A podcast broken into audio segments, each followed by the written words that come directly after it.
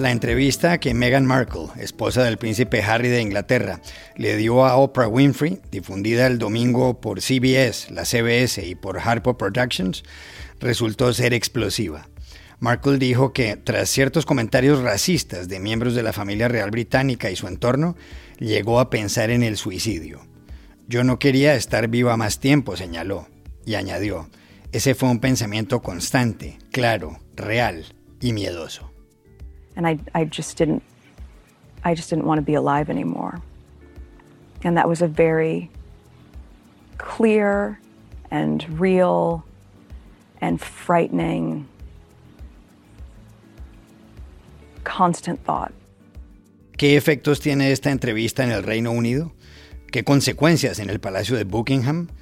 Para entenderlo, llamamos a Londres a Íñigo Gurruchaga, experimentado corresponsal del diario El Correo de Bilbao. En el Paraguay, después de las protestas del viernes por la forma como se ha enfrentado la pandemia y del cambio de cuatro ministros, algunos partidos de oposición quieren iniciar un juicio político, un impeachment contra el presidente, Mario Abdo Benítez. ¿Lo conseguirán? Hablamos en Asunción con el exministro y analista político Manuel Ferreira. Un magistrado del Supremo Tribunal Federal del Brasil anuló ayer varias condenas contra el expresidente Luis Ignacio Lula da Silva, con lo cual le ha abierto la puerta a que pueda lanzarse a los comicios presidenciales de 2022. ¿Qué lectura darle a todo esto? Llamamos a Sao Paulo al periodista del diario o Globo, Enrique Gómez Batista.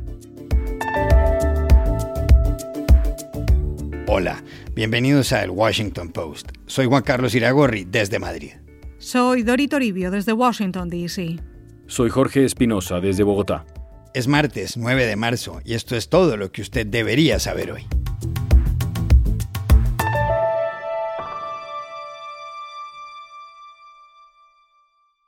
Una auténtica carga de profundidad resultó ser la entrevista que Meghan Markle, esposa del príncipe Harry de Inglaterra, le concedió a la famosa presentadora estadounidense Oprah Winfrey. La CBS y Harper Productions transmitieron el domingo el diálogo que duró dos horas y que fue grabado en el jardín de una casa en Santa Bárbara, en California. La entrevista, a la que se unió en el tramo final el príncipe Harry, fue vista aquí en Estados Unidos por más de 17 millones de personas según Nielsen. Esa audiencia es superior a la de los premios Emmy y a la de los Golden Globes o los Globos de Oro. Solo eventos deportivos como el Super Bowl sobrepasan semejante cifra este año. Las declaraciones de Markle, nacida hace 39 años en Canoga Park, en California, hija de padre blanco y madre afroamericana, han impactado en la familia real británica, a la que se vinculó tras su boda con el príncipe el 19 de mayo de 2018. Harry es el segundo hijo de Lady Di y del príncipe Carlos, a su vez el primogénito de la reina Isabel. Un momento impresionante del diálogo se produjo cuando Meghan Markle contó que antes del nacimiento de su hijo Archie hubo conversaciones en Londres donde le dijeron que él no iba a tener el título de príncipe, ni se le iba a dar seguridad. Markle también relató que hubo conversaciones, evidentemente con personas de la familia real, en las que esas personas manifestaron preocupación sobre qué tan oscura iba a ser la piel del niño cuando naciera. Ante estas frases, Oprah Winfrey preguntó asombrada, ¿Cómo? So we have in tandem the conversation of he won't be given security, he's not going to be given a title, and also concerns and conversations about how dark his skin might be when he's born. What? Pero hubo más testimonios llamativos. Harry, que tiene ahora 36 años, contó que su padre, el príncipe Carlos, no le pasa al teléfono hace varios meses, que el año pasado el Palacio de Buckingham le suspendió los fondos que le daba y que la reina Isabel II es maravillosa, algo en lo que coincidió Meghan. En enero de 2020, la pareja se instaló en Canadá, poco después en California. El mes pasado anunció que no volvería a la familia real. ¿Qué consecuencias tiene esta entrevista en la sociedad británica y en el Palacio de Buckingham? Se lo preguntamos en Londres al corresponsal del diario El Correo de Bilbao, Íñigo Gurruchaga, que lleva allá más de 30 años. Yo creo que la, familia, la reputación y la estima de, la familia real eh, sale dañada de este episodio porque eh, a una sociedad en la cual que está atravesando pandemias, eh, retos económicos importantes y que ha sido ha sufrido las divisiones agudas con el Brexit, eh, le ofrece ahora a la familia a medio mundo una disputa amarga entre algunos de los miembros de, de la familia y también entre Enrique y Meghan y los cortesanos eh, de la monarquía, los que administran la, monarquía. Eh, yo creo que, sin embargo, que la mayoría de los británicos no piensan que la familia es eh, racista, porque la experiencia cotidiana ofrece el contacto de la reina, del príncipe Carlos, del príncipe Guillermo, de los que encabezan la línea de, sucesión, el contacto continuo con, con eh, personas de todas las culturas y de todos los colores de piel y de diferentes sexos y de diferentes tradiciones. ¿no? Entonces, eso parece bastante extraño, inconcebible y me imagino que se achaca esa conversación chocante eh, sobre el color de piel de los hijos de, Enrique y de Meghan a algún miembro de la familia de segundo orden. ¿no? El balance al final de todo esto es el contraste entre aquel momento luminoso de la boda de Enrique y de Meghan, en lo cual parecía todo posible y de un eh, sentimiento de amistad y de alegría, y el balance o el desenlace final de que eh, la institución, la administración de la monarquía, quizá también la familia no han logrado eh, integrarla en, eh, la institución. También le preguntamos a Íñigo Gurruchaga si es comparable esta entrevista de Meghan Markle con la que le dio Lady Di a Martin Bashir para la BBC en 1995, donde ella contó todo. Pues sí hay eh, cierto paralelismo entre las dos entrevistas. En, el caso, en los dos casos eh, se dan cuando ya los acontecimientos más críticos han ocurrido. En el caso de Diana, eh, su confesión llega después de que, tras la publicación de un libro de Andrew Morton, Diana, su verdadera historia, en el cual clarísimamente había cooperado Diana para divulgar interioridades de, su vida matrimonial y de la, de la familia real británica eh, llevase a la, a la, separación de ambos. ¿no? Entonces, eh, en este caso tenemos a una paulatino alejamiento, un paulatino alejamiento por parte de Enrique y de Meghan de la familia real, que ya el año pasado, eh, en 2020, se consuma con su marcha a Estados Unidos y hace unos días con la renuncia a todas las, sus funciones eh, como miembros de la familia real, todas sus funciones oficiales, con lo cual realmente en los dos casos hay una, eh, son una especie de confesiones a posteriori. Eh, la diferencia, posiblemente para la población británica, la confesión de Diana es una confesión desangelada, innecesaria. Y en el caso de Enrique y de Meghan, yo creo que la mayoría de la población ve también un interés eh, económico, el afán de proyección mediática que les pueda facilitar ese horizonte que ellos han planeado de mantener actividades comerciales y al mismo tiempo eh, promociones eh, caritativas.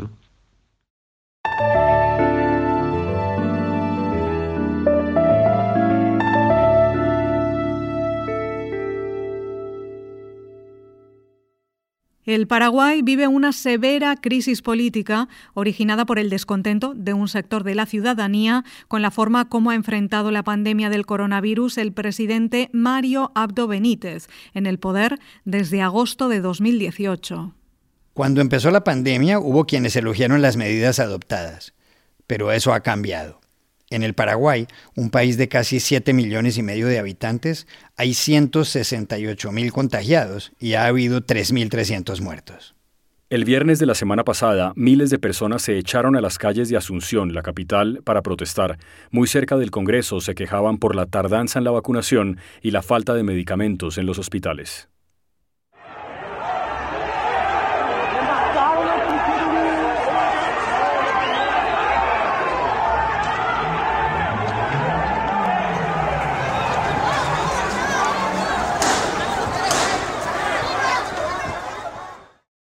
La respuesta de la policía dejó más de 20 heridos. A esas alturas ya había renunciado el ministro de Salud, Julio Mazzoleni. Faltaban cosas. Al día siguiente, el presidente Abdo Benítez, del Partido Colorado, anunció cambios en el gabinete. Como presidente, mi rol es servir a nuestro pueblo. Soy consciente de que la gente espera cambios y voy a hacerlos. Por eso, informé a todo el gabinete de que dispondré de sus cargos y en las próximas horas serán publicados los decretos de las nuevas designaciones. Abdo Benítez también desvinculó del gobierno al ministro de Educación, Eduardo Peta, a la ministra de la Mujer, Nilda Romero, y al jefe de gabinete, con rango ministerial, Juan Ernesto Villamayor. Pero esto no calmó a la oposición. No, Iragorri, varios partidos opositores presentarán en la Cámara de Diputados una solicitud para juzgar políticamente al presidente y al vicepresidente Hugo Velázquez, es decir, para un impeachment. Este es Efraín Alegre, que preside el Partido Liberal Radical Auténtico. Sí, que se tienen que ir, se tienen que ir el presidente, se tiene que ir el vicepresidente, los mecanismos veremos, estamos acá reunidos para compartir juntos un plan de trabajo Creemos que el pueblo tiene que tener la decisión de señalar quiénes vendrán, quiénes tendrán la tarea de reconstruir la patria. Estamos ante un modelo que ha colapsado, un modelo que ha privilegiado a unos pocos y ha excluido a la gran mayoría de los paraguayos. Para que se produzca un impeachment se requiere una mayoría calificada de los 80 diputados y luego que la destitución sea aprobada por la mayoría de los 45 miembros de la Cámara de Senadores. El último presidente destituido así fue Fernando Lugo en 2012. ¿Puede prosperar esa solicitud de juicio político contra el presidente paraguayo Mario Abdo Benítez? Se lo preguntamos en Asunción al exministro y analista político Manuel Ferreira. Mire, Juan Carlos, yo veo difícil que en, en, este momento sea aprobado un proceso de juicio político al presidente Mario Abdo por una razón bastante sencilla. Lo que dice la Constitución con relación a esto es que se necesitan dos tercios de los votos de la Cámara de Diputados para iniciar el proceso que después debe ser aprobado también por dos tercios en la Cámara de Senadores. Para ello hace falta que el movimiento Honor Colorado, que es el movimiento del expresidente Horacio Cartes, de, esté de acuerdo con, con esto y de sus votos para iniciar el proceso de juicio político. Sin embargo, lo que parece es que el movimiento Honor Colorado no estaría de acuerdo con el inicio de este proceso, por tanto, no habrían votos suficientes para iniciar el proceso a pesar de de que los partidos de oposición están solicitando este, como bien lo decía, están solicitando este proceso de, de, inicio de juicio político.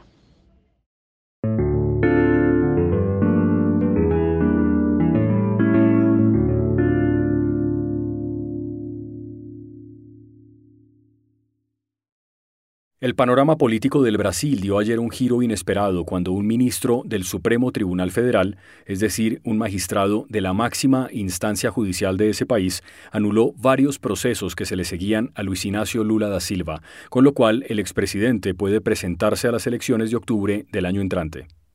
El magistrado Edson Fachin señaló en un fallo que el tribunal que juzgó a Lula en la ciudad de Curitiba, en el sur del país, no era competente y que el que debe conocer el caso es un tribunal de Brasilia. En 2018 el expresidente fue condenado a 12 años de cárcel, una pena que luego se redujo a 8 años y 10 meses. A Lula se le condenó por el famoso escándalo Lava Yato. Los investigadores dicen que recibió como soborno, a cambio de otorgar contratos a la constructora OAS, un apartamento en la famosa playa de Guarujá, cerca de Sao Paulo. También se le sentenció por haber aceptado obras en una casa de campo en el interior de esa región. Lula, líder histórico del Partido de los Trabajadores, el PT, salió de la cárcel en 2019. Tiene 75 años y gobernó Brasil de 2003 a 2011. El fallo del ministro Edson Fachin que lo favorece no está en firme. Debe ser revisado por la Corte en pleno. Son 16 magistrados en total.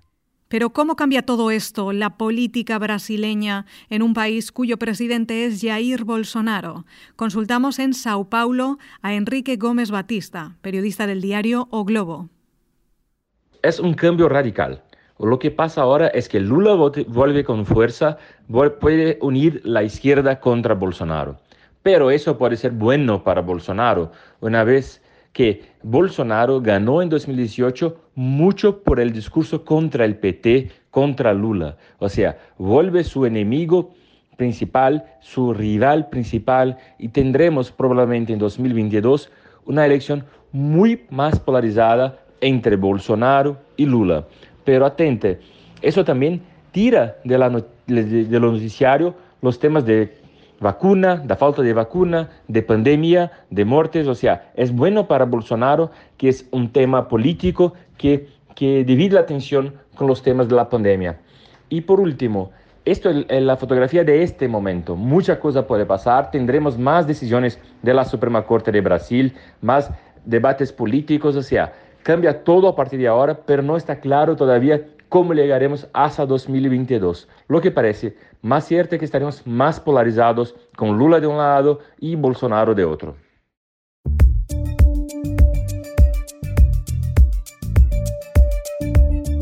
Y estas son otras cosas que usted también debería saber hoy. La Casa Blanca anunció ayer la expedición de un decreto por el cual se les dará un estatus de protección temporal a miles de inmigrantes venezolanos sin papeles.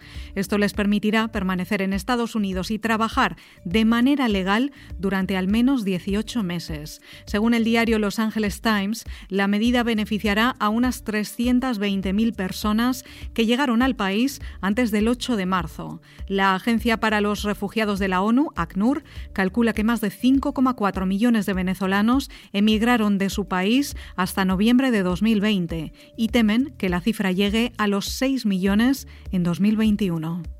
Tras una pausa de 14 meses para someterse a una cirugía de rodilla y recuperarse, el tenista suizo Roger Federer ha vuelto a las canchas en el abierto de Qatar. Federer, de 39 años, ha dicho que jamás pensó en el retiro. Con 20 títulos Grand Slam en el bolsillo, la misma cantidad que el español Rafael Nadal y dos más que Novak Djokovic, Federer señaló también que espera mejorar poco a poco para estar a punto en el torneo de Wimbledon en Inglaterra, que empieza el 28 de junio. Y aquí termina el episodio de hoy de El Washington Post, El Guapo.